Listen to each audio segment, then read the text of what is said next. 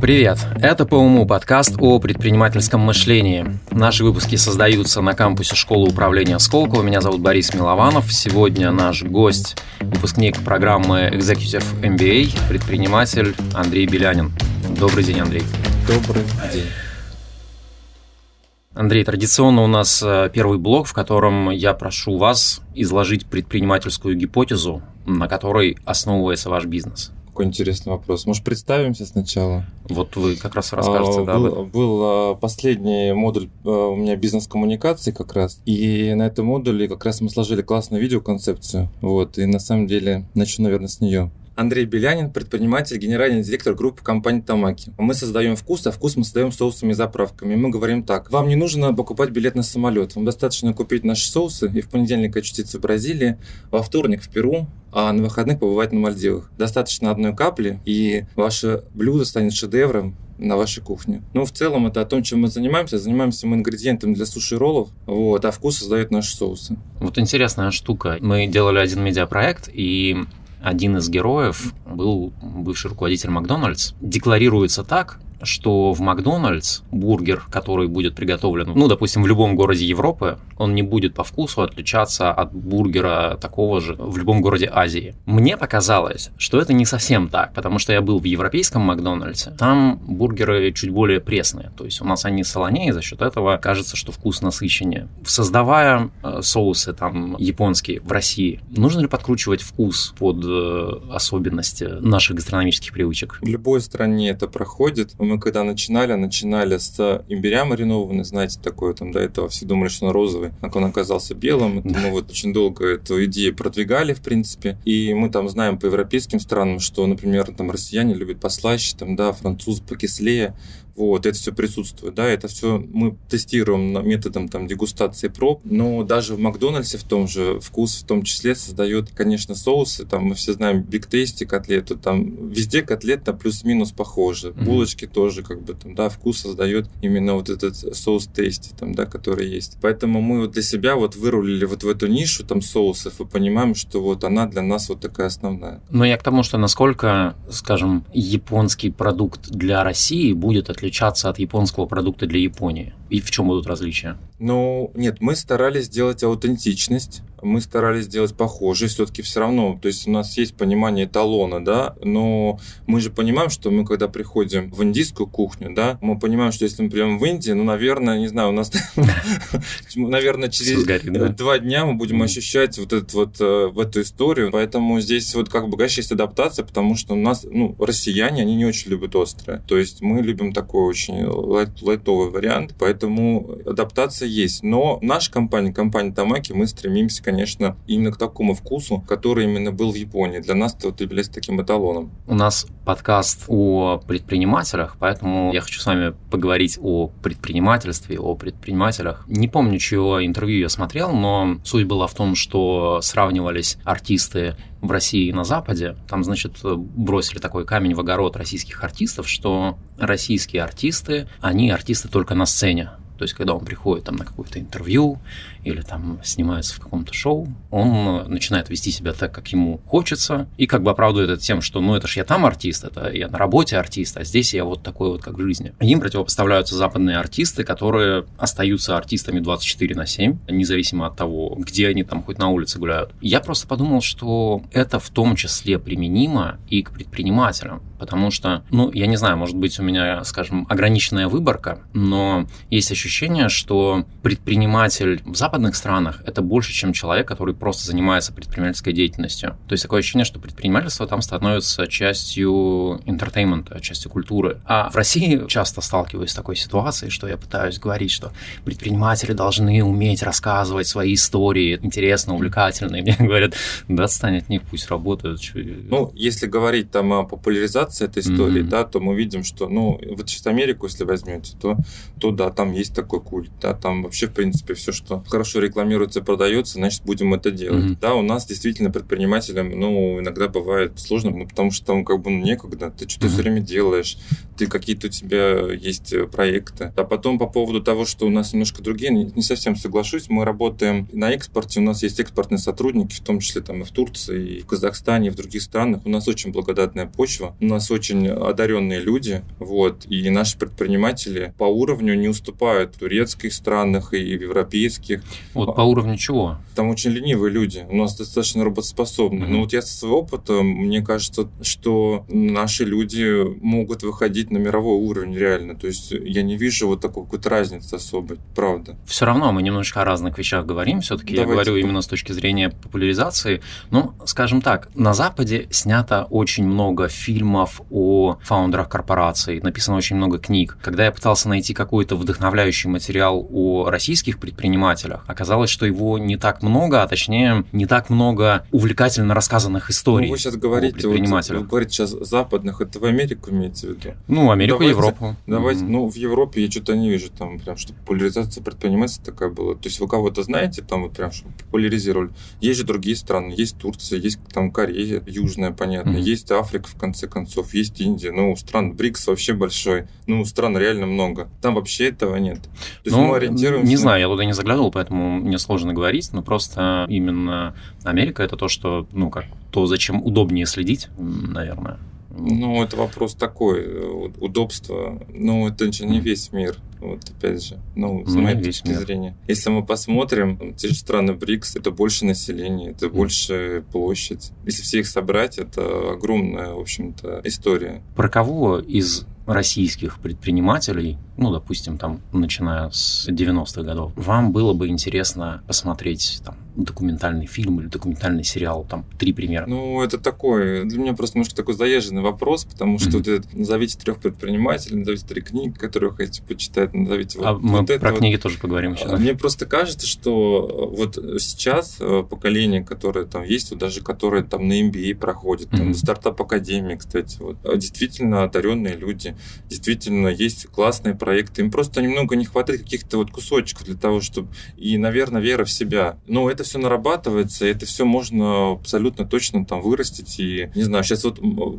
многих там толчок произошел там, да, в сторону того, что можно развиваться в мировом масштабе. Там, mm-hmm. да, некоторые там уходят из России, там кто-то переезжает там в Эмираты, в Турцию, ну, неважно куда. И это некий толчок к тому, что, ну, люди просто, я знаю, там, мои коллеги там посмотрели, да, есть там свои законы, но если твой продукт конкурентен, да, ну ты действительно можешь это все сделать. Нет препятствий. Ну, достаточно просто желания желание. Угу. Что такое предприниматель? Человек, который, что такое, точнее, даже лидер, да, человек, который ведет за собой, самое основное, без принуждения. Люди за ним спокойно идут. Когда начинал делать этот подкаст, я был очень очарован темой предпринимательства. Когда ты не очень глубоко погружен в это, и ты как бы снимаешь верхи, очень легко очаровываться, ну, в принципе, чем угодно, я думаю. Уже в тот момент, когда я пошел учиться на стартап-академию, стал, ну, немножко глубже понимать процессы, я понял, что предпринимательство — это, ну, условно говоря, не спортивная драма, в которой там есть место преодолению, воли, там, это тоже без сомнения нужно, но такое ощущение, что предпринимательство – это набор таких маленьких рутинных процессов, и просто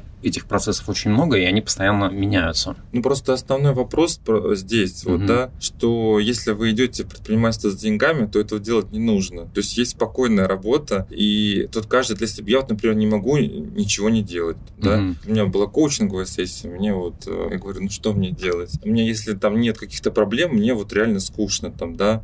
Она говорит, ну, прости, что я хотела тебе сказать, но тебе нужно придумывать проблемы. И это внутри. То есть ты же идешь от себя, мы все решаем какие-то свои внутренние задачи. Вот ты внутри хочешь, ты идешь делаешь. Если как бы ты внутри не хочешь, ну, а зачем тогда? Предприниматель тот человек, которого выкидывают из самолета, и он пока падает, он, он плетет этот парашют, штопает его, приземляется. Вот. Угу веревку сплел, уже там договорился с другими людьми, что давай поменяемся, там я тебе вот это, ты мне прошу. Ну, вот такая вот история. Это же про то, что вот увидел человек плохо, там, ой, надо вот это сделать, а можно mm-hmm. вот так вот повернуть. Он же по ситуации, вот ты же э, смотришь, как и придумываешь на ходу. Это причем происходит не то, что ты сидишь и думаешь, что бы мне придумать, а тебе приятно это сделать. То mm-hmm. есть это, я же не задумываюсь об этом. О. Потом еще другой момент, на самом деле, важный, что кто там хочет предпринимательство идти, надо реально очень быть очень наблюдательным человеком. У меня была там такая история, вот мы два года назад задумались э, войти в ритейл, на маркетплейсах появиться. То есть мы раньше были для поваров, мы продавали ингредиенты mm-hmm. для поваров, потом решили так, что вы раньше ходили в ресторан, теперь ресторан идет к вам домой. Достаточно купить соусов, полили и оказались дома. И, соответственно, X5 Retail Group, я прихожу, заходишь в длинный коридор. Коридор, там горизонта не видно, и вот переговорный. Mm-hmm. Ты получил этот талончик, сидишь, вот э, бедные там поставщики в очередь толкаются. Вот, приходишь, и так тетя говорит, вы знаете, почему я вас пригласила? Я говорю, ну, конечно, потому что мы там классная компания. Он говорит, нет, потому что я замучилась, я беру соевый соус у одной компании, какой-то там сладкий чили у другой, третий куча компаний, а у вас на самом деле куча соусов в одной линейке разных стран. Mm-hmm. То есть я с вами могу сделать путешествие. Я вот вышел из этого и думаю, она сложила мою концепцию. То есть я понимаю, вот то, что я рассказывал сейчас да, в начале, да, да, да. путешествие по странам, это же по факту я просто понял, что она мне подсказала это. И mm-hmm. так постоянно пр- проходит. То есть ты внимательно слушаешь кого-то, ты внимательно подмечаешь, и все рекламные акции, все лозунги, все то, что нужно, люди знают, что им нужно. Просто это считываешь и просто внимательно записываешь, и все. И по факту, продолжаю эту мысль, угу. мы создали комьюнити поваров. У нас есть комьюнити поваров Тамаки. Это 40 тысяч поваров у нас, которых мы обучаем, учим, с которыми мы общаемся. По факту мы от них получаем всю информацию, что нужно. Потому что если ты руководитель такой, который там уже улетел в стратосферу и уже не понимаешь, что происходит, это хреновая ситуация. Потому что тебе нужно соблюдать баланс и быть ближе с, э, с теми. На местах люди все понимают. Они понимают э, больше, чем ты. А твоя задача как предпринимателя это просто увидеть и помочь им. Потому что, ну, вот человек может там, вот он делает и делает. Ты скажешь, а, а почему ты так делаешь? Ну, так было принято. Как это, анекдот про три обезьяны. Ну, знаете, да, что, ну, не буду сейчас рассказывать. Вот так было принято. Ты идешь, как бы говоришь, слушай, а можно по-другому? Слушай, а можно вот это, а можно поменять, и будет тебе удобнее работать, как бы там, да? И так постепенно ты шаг за шагом строишь какие-то вещи. И так компании меняются. Кажется мелочь, но ты по мелочи строишь фундамент, и меняешь, потом департаменты возникают, потом отделы. То есть мы начинали, у нас было 0, стало 350 Вот я как раз человек. хотел спросить про начало. Вы же начинали как импортер. Да. То есть у вас не было своей продукции. Конечно. Ну, все с чего-то начинают. Импорт товаров – это коммерческая деятельность, правильно? Это ну, еще не, не... Вообще предпринимательство – это не социальный проект. Вот, я как раз хотел спросить. Мы тут просто, да, отделяем предпринимательство от бизнеса, значит, там бизнес от коммерческой деятельности. Поэтому... Тогда что интересная градация, расскажите поподробнее. Я думал, что это все общее вообще. Вот, мы тоже так думали изначально. Так. Вот, но... мне глаза, глаза открыли. Да. Научишься. Но, значит, вкратце звучит таким образом, что предприниматель работает в контуре будущего и создает проект, который... Да, я понял, о чем вы говорите. Да, но это вы говорите тогда, когда у тебя там уже куча народу. То есть все начинается с того, что есть предприниматель, есть некая идея, что он хочет сделать. И должна быть энергия определенного. Я захотел, как бы, да, вот случился стартап, я его запустил. Дальше надо понимать, вот ты можешь бизнесом этим быть, топ-менеджером, да, бизнес-процессы выстраивать, потому что это другой, другой вид работы, это другая энергия, как бы. Дальше, как бы, то есть, когда ты вот это начинаешь выстраивать, это либо возникает команда, которой ты управляешь, mm-hmm. либо ты сам, как бы, вот пытаешься вот это все, как жонглер, и стратегию делать, и бизнес-процессы делать. На каком-то этапе, там, 10 человек, ты будешь нормально это делать, а если будет уже побольше, будет это не так. А вот третье, ты сказал, что там... Бизнес, Бизнес и коммерческая деятельность. А, коммерческая деятельность, что ну, Он купил, продал. А, То есть, когда ты не создаешь новую ценность, а просто... А почему со- создаешь ценность? Создаешь, создаешь. Создаешь цепочку просто. Ну, как бы, вот э, ты раньше в магазин ходил, а сейчас вот ты э, в телефоне две кнопки нажал, и тебе привезли ценность, ценность. Это предпринимательство потому что это сложный э, технологический продукт. А, вот так вот. Если так посчитать, окей, вопросов нет. На этапе создания, ну, скажем так, какой был дальний умысел? Какое у вас было видение там э, компании, там, марки, там, через 5 лет? Ну, во-первых, э, у нас была на компании называлась «Мир суши». И вообще это урок, если кто смотрел сейчас, «Тетрис» фильм называется, смотрели, нет? Я не успел еще посмотреть. Новый фильм вышел, это вот все про патентное право. Поэтому я вот всем советую, если кто не смотрел, посмотрите посмотрите вот этот фильм «Тетрис» про патентное право, и свой опыт могу рассказать, то, что мы Ну, были мир- конечно. компания «Мир Суши», и мы поменяли название на Тамаки, Мгм. вот, по одной простой причине, что мы просто не, не могли зарегистрировать в моменте свое название, потому что в моменте мы тут отработали пять лет и поняли, что кто-то другой за нас А, это его сделал. перехватили, да? Да, поэтому это вот, э, такая штука.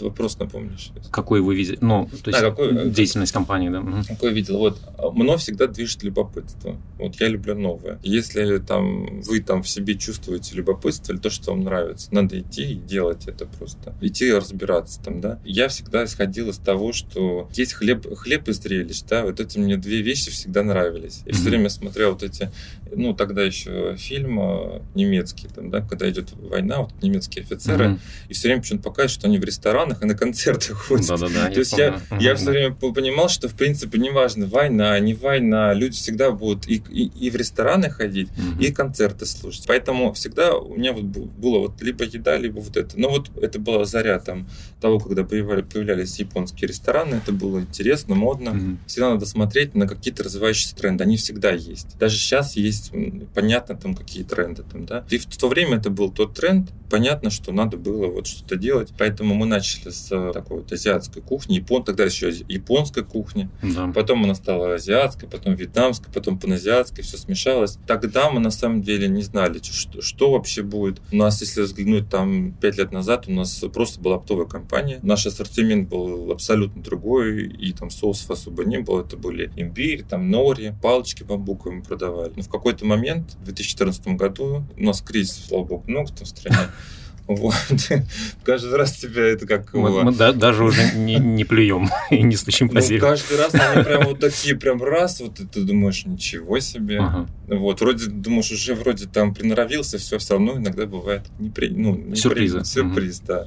Вот, и в какой-то момент ты думаешь, блин, а почему я вот до этого раньше не додумался, почему мы не стали производить? И на самом деле мы начали это производить не соусом, мы начали производить уксус, потом мы начали еще что-то производить. И по факту я вот тоже хочу сказать, что ты не всегда угадаешь, что будет трендом. На самом деле мы не, делали прям ставку, что вот это будет прям сто процентов. Нет. Есть два вида подхода, да, если там учишься на стартап-академии. Мгм. Есть такой Майкл Портер, это портерианский подход. Это вот как, например, Олег Тиньков, который там занимался пивом, посмотрел вертолетным своим взглядом, такой, о, надо банк делать. Мгм. Вот. Но это надо иметь капитал для этого пойти. Да, я больше за другой вид подхода или гибридный, ресурсный подход. Да, у меня есть ресурс, что я умею? Я умел там импортировать. Даже до этого я занимался материалом для рекламы. О, я умею, значит, я буду импортировать эти продукты, потому что я хочу там вот продуктовой сфере, она растет, я буду заниматься. И ты ресурсным подходом идешь. То есть, опять же, мой ресурсный подход какой там, да? Мы занимаемся импортом, а потом импортозамещение. То есть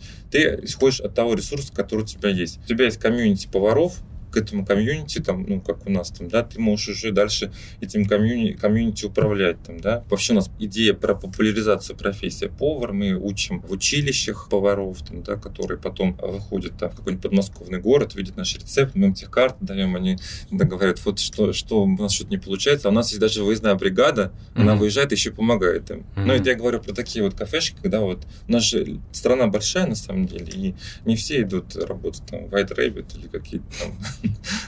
люди идут в разные места.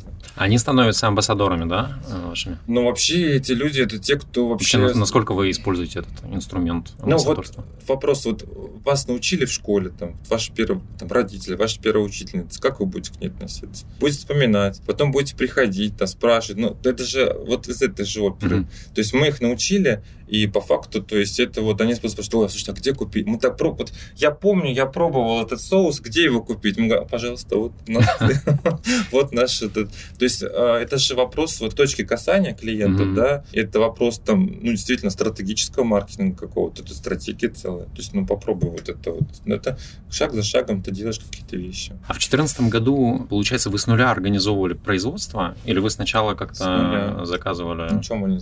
Ну, в смысле, у нас был импорт. Мы с нуля это делали, да. Ну, надо сказать, что, конечно, за это время каждый человек приобретает опыт, и мы посетили там более 100 предприятий в Китае, И в Америке, мы приблизительно понимали, как это происходит. То есть мы видели все процессы, мы следили за качеством, но все равно каждый раз вот в голове страхи странные, типа такого, что вот как, как быть с Роспотребнадзором, они когда с ним не работали или что-то еще, какие-то вещи. То есть, как казалось, это вещи вообще, можно про них и не знать, mm-hmm. нужно просто вот идти, да, но вот и такие страхи присутствовали. Я читал вашу биографию, там так. было написано, что вы в 2005 закончили ВУЗ, да. а компания Тамаки существует с 2009.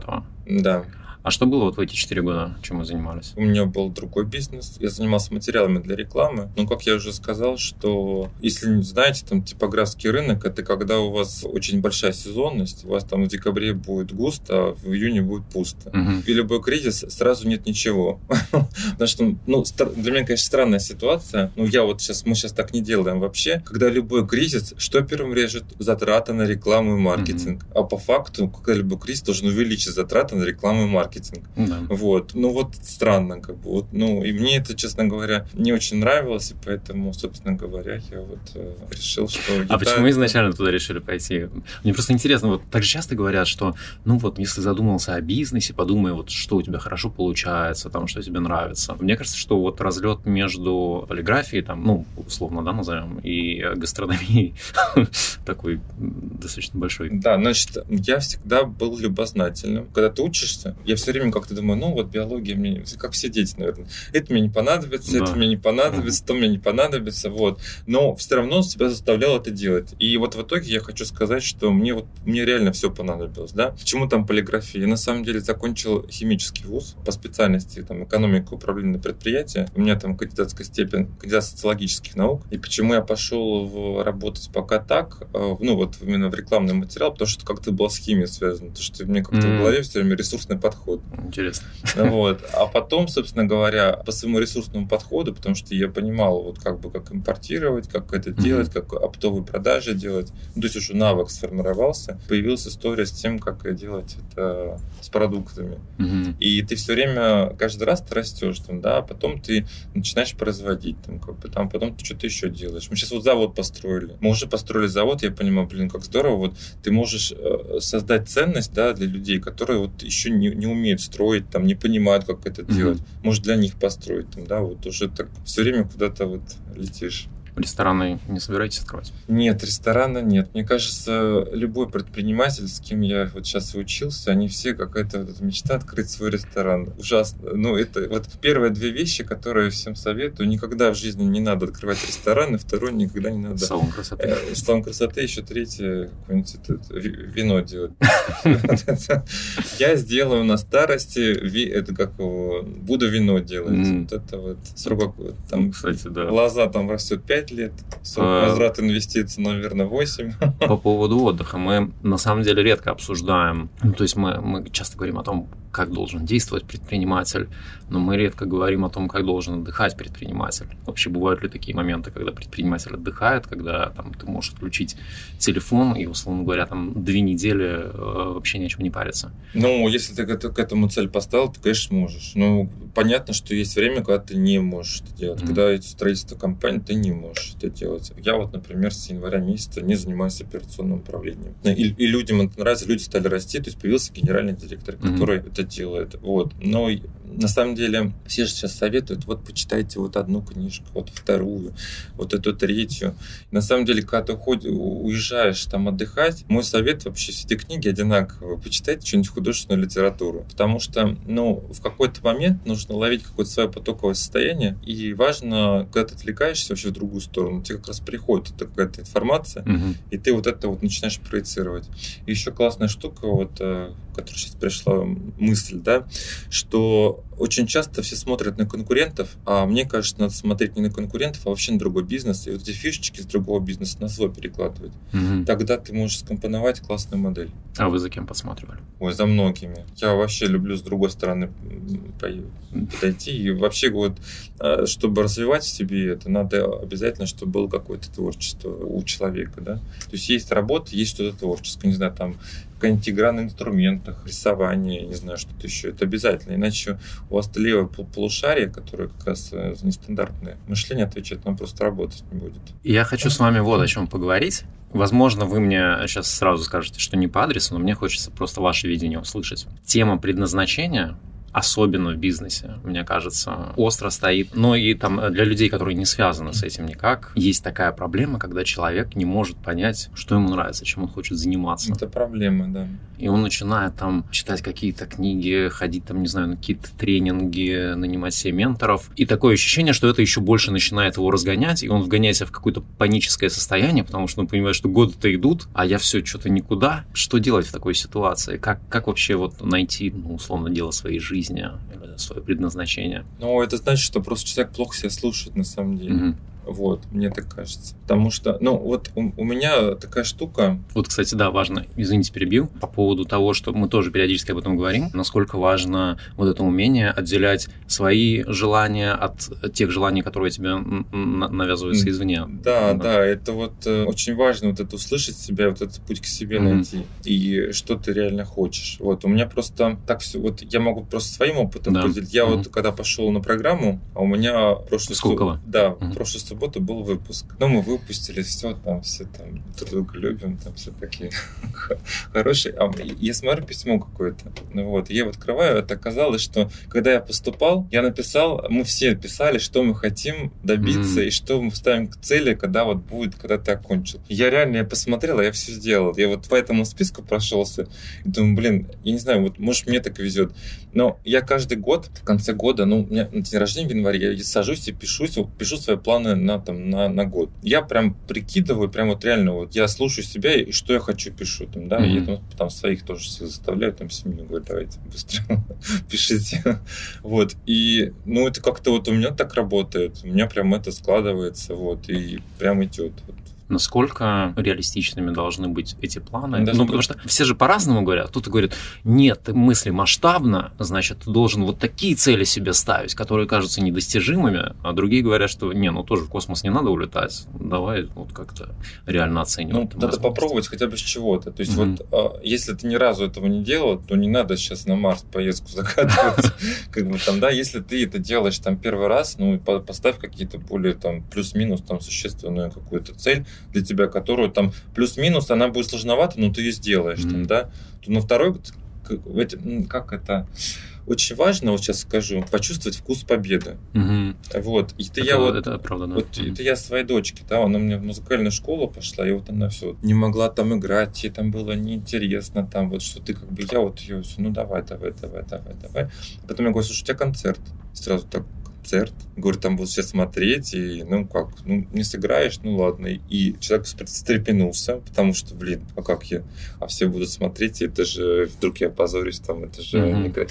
И возникает тогда уже такое чувство ответственности за себя, ну, за свой результат, и ты уже не можешь спрыгнуть. Как бы тут концерт уже через месяц, mm-hmm. ты уже худо-бедно играешь, тебе нужно, ты либо, вот, ну, ты никак. И вот эти обстоятельства, я называю это вынуждающим обстоятельствами, mm-hmm. и у меня там вся компания построена по вынуждающим обстоятельствам. То есть мы ставим KPI людям, которые заставляют тебя, если ты хочешь получить там свой заработок или выше, ну, сделать вот какие-то mm-hmm. вещи, которые тебя вот реально будут оценивать. По поводу вкуса победы, я знаю, что в боксе часто используют этот прием, когда ну, молодых боксеров mm-hmm. ставят с откровенно слабыми соперниками, чтобы они получили вот эту уверенность конечно, в себе. Конечно, конечно. Да, и дальше смогли уже развиваться как-то. Ну, конечно. Вот у меня был э, случай мой. То есть я же тоже не там, не скажу, что мне там какой-то уверенный человек, это может показаться там, да. Был последний модуль бизнес-коммуникации. Mm-hmm. Я записал вот это вот видео, которое вот. И там было там 50 человек. В конце курса вот Светлана Миронюк говорит, вот три видео, которые там классные. Мое в том числе.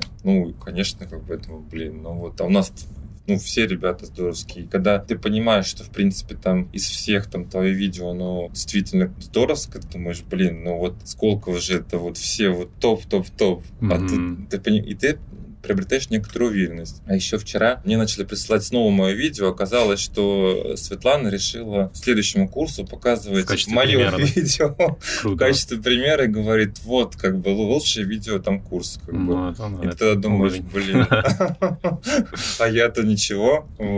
Интересно. И так формируется, и так формируется на самом деле уверенность в себе, и ты понимаешь, что ты же вроде как, когда идешь вот э, куда-то там, ну, в Сколково, или там ты там думаешь, что вот какие-то сверхлюди, там, они там какие-то мега умные, все знают. Да, они мега умные, но когда ты видишь, что там твоя работа там оценивается ну, на высоком уровне, ты понимаешь, что у тебя есть уверенность. Mm-hmm. У тебя появляется уверенность, у тебя появляется желание, это тебя мотивирует дальше. Вот, кстати, по поводу предназначения. Как вы считаете, человек может со страстью и любовью делать по-настоящему только одно дело, то есть то, к чему у него лежит душа? Или это такое свойство личности, и человек, который там делает со страстью что-то одно, он будет все делать так же? Ну, вот по себе можете. Mm-hmm.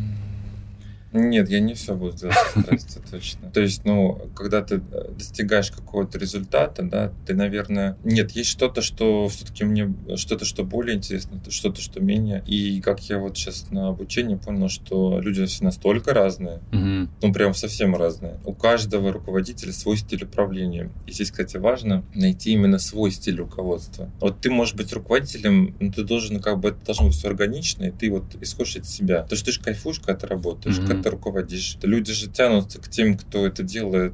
Можно же руководить и так, чтобы люди хотели, хотели быть с тобой в команде, хотели вот быть с тобой, что, ну, то есть это же такое вот командная история.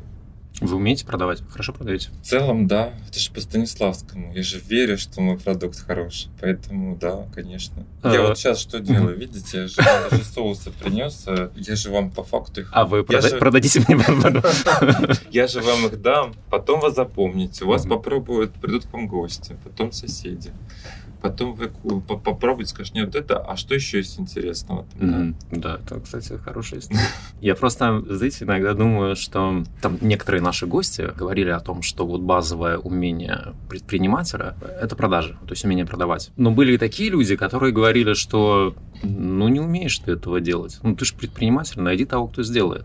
Вот что правильнее? Предприниматель – это человек, который собирает команды, тот, кто организовывает. И на самом деле, если ты умеешь продавать, продавай. Mm-hmm. Да, но предпринимателю важно то, что ты не умеешь, организовать это то, чтобы, так, чтобы это было сделано. То есть найди того, кто продаст, если. Ну, организует, mm-hmm. сделай контроль, там, как бы там, да, вот. Потом надо не забывать, что из поколения в поколение в принципе, предприниматели не меняются. Ну вот, посмотрите на айтишников, да, угу. миллиардеры, которые вот сейчас вот придумывают программы, они что, продавать умеют? Да нет, вообще нет. Если у нас раньше там идеал был предприниматель тот, кто там вот бежит и бегает, а сейчас там это предприниматели, там люди в вытянутом свитере и с протертыми коленками, как бы. То есть, да, ну вот как бы они такие а следующие будут там другие какие-то. Это вообще вот, ну, они сделали продукт, да, потому, который никто не сделает, но они сделали так, что появился менеджмент, который может дальше их вот эти огрехи закрыть. Вот такой, такой вид предпринимательства, например. Это все очень... Нет, нет формулы вообще никакой. Тоже такой момент, я вот часто об этом думал. Цукерберга там называют предпринимателем, но он же не продавал продукт, который он создал. То есть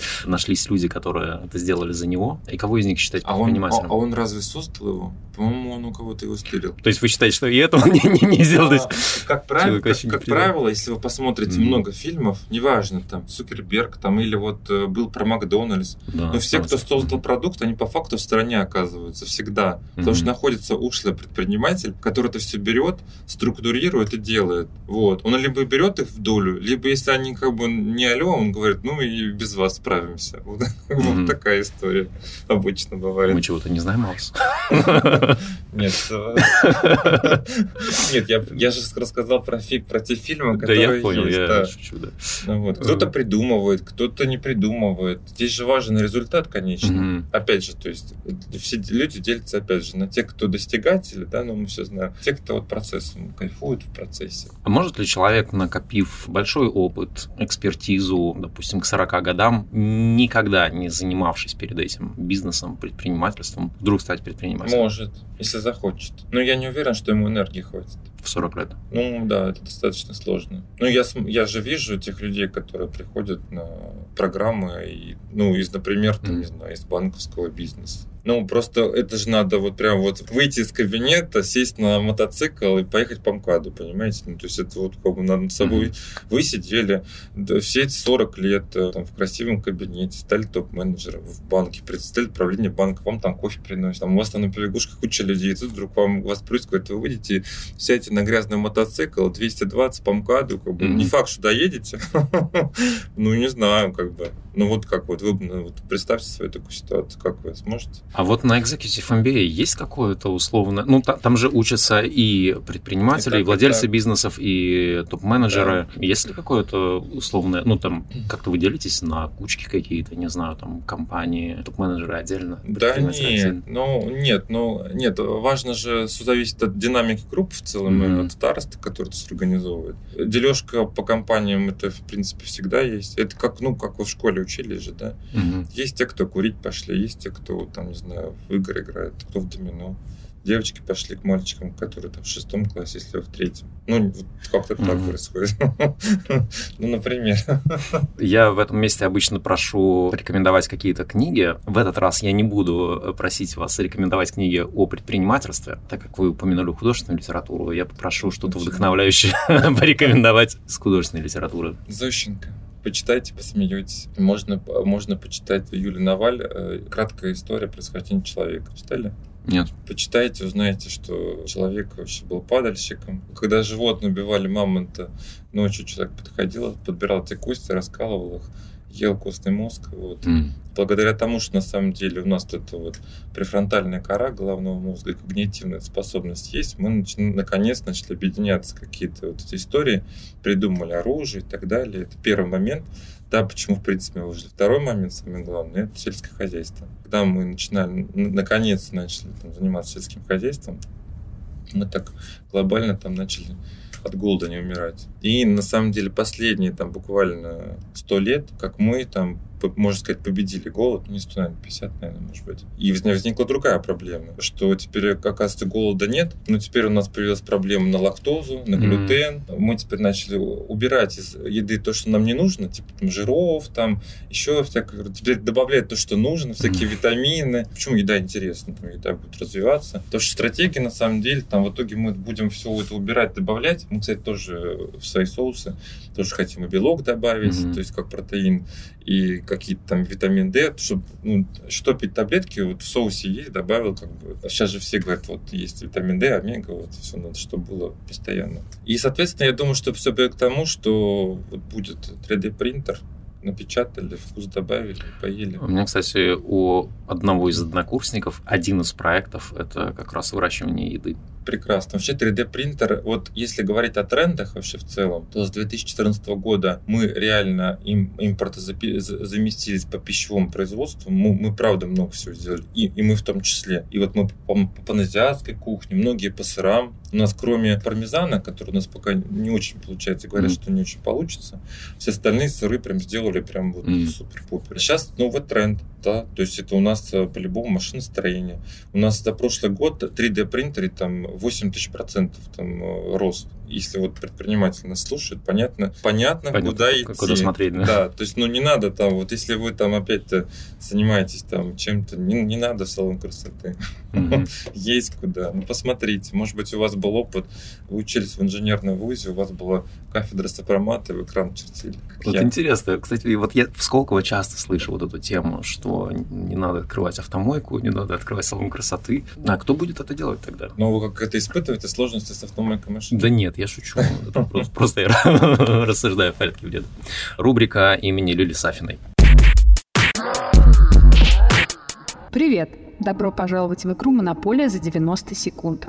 Задача – объединить два предмета или сферы деятельности в бизнес-идею, стартап, дело жизни. Главное, чтобы это новое могло приносить вам прибыль в будущем. Сегодня объединяем рыболовные снасти, корм для птиц. Время 90 секунд.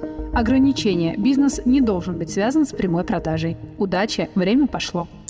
Слушайте, я бы, я бы на самом деле, я бы сделал какую-нибудь э, ферму по выращиванию крабов, потому что рыболовные снасти можно переплести, а корм для, для птиц, он идеальный, крабы его едят. Я бы сделал какую-нибудь крабовую историю. Почему? Потому что крабы дорого стоят, это хорошая выручка. Вот, это ну, продукт такой достаточно, который можно на экспорт, в принципе, э, неплохо продавать. Вот, и на Дальнем Востоке у нас есть такая штука, которую можно сделать. Мне кажется, что там миллиарда два-три вот спокойно на дорогом крабе можно что-то делать. Тем, вот. Ну вот я бы так сделал. Нужны ли какие-то пояснения? Как переплести эту сеть? Я просто, может, воспользуюсь советом. Ну, а снасть нужна, чтобы краб в целом не выходил за акваторию. То есть, как бы он же, у него уже естественное орел да. обитания вот, на Дальнем Востоке. Вот мы можем объединить кусочек. Да? Вот, соответственно, окормли, будем подкармливать. Вот такая вот история. Ну, это я так на скидку. Отлично, продано. Продано? продано? Да, аплодисменты. Предпринимателями рождаются или становятся? И так, и так. Вот правда, и так, и так. От внутреннего настроя. Вот какие качества врожденные делают человека предпринимателем? Я же сказал, любопытство.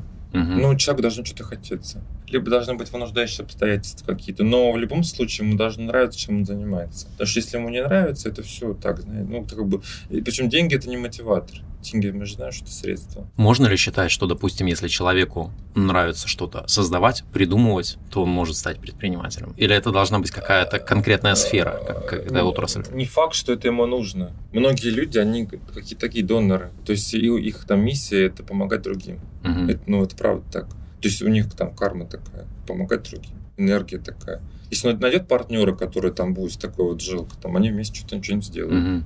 Вот, то есть, ну, с партнером, да, я думаю, а так не факт. Создатели все на, на, на самом деле достаточно такие интроверты, раз, а во-вторых, они, ну, как правило, там по энергии такие немножко, им нужно отдавать, это так работает. А вы потомственный предприниматель? Нет. Нет?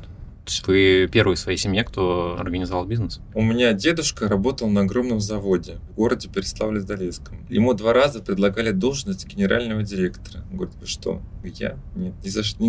Такая ответственность я не могу. Мне просто интересно, как люди, в окружении которых не было предпринимателей или бизнесменов, Слушайте, мне э, кажется, я, мне кажется, я, я исключение, а вообще, э, конечно, когда у тебя... Ну, вы же знаете эту картинку, да?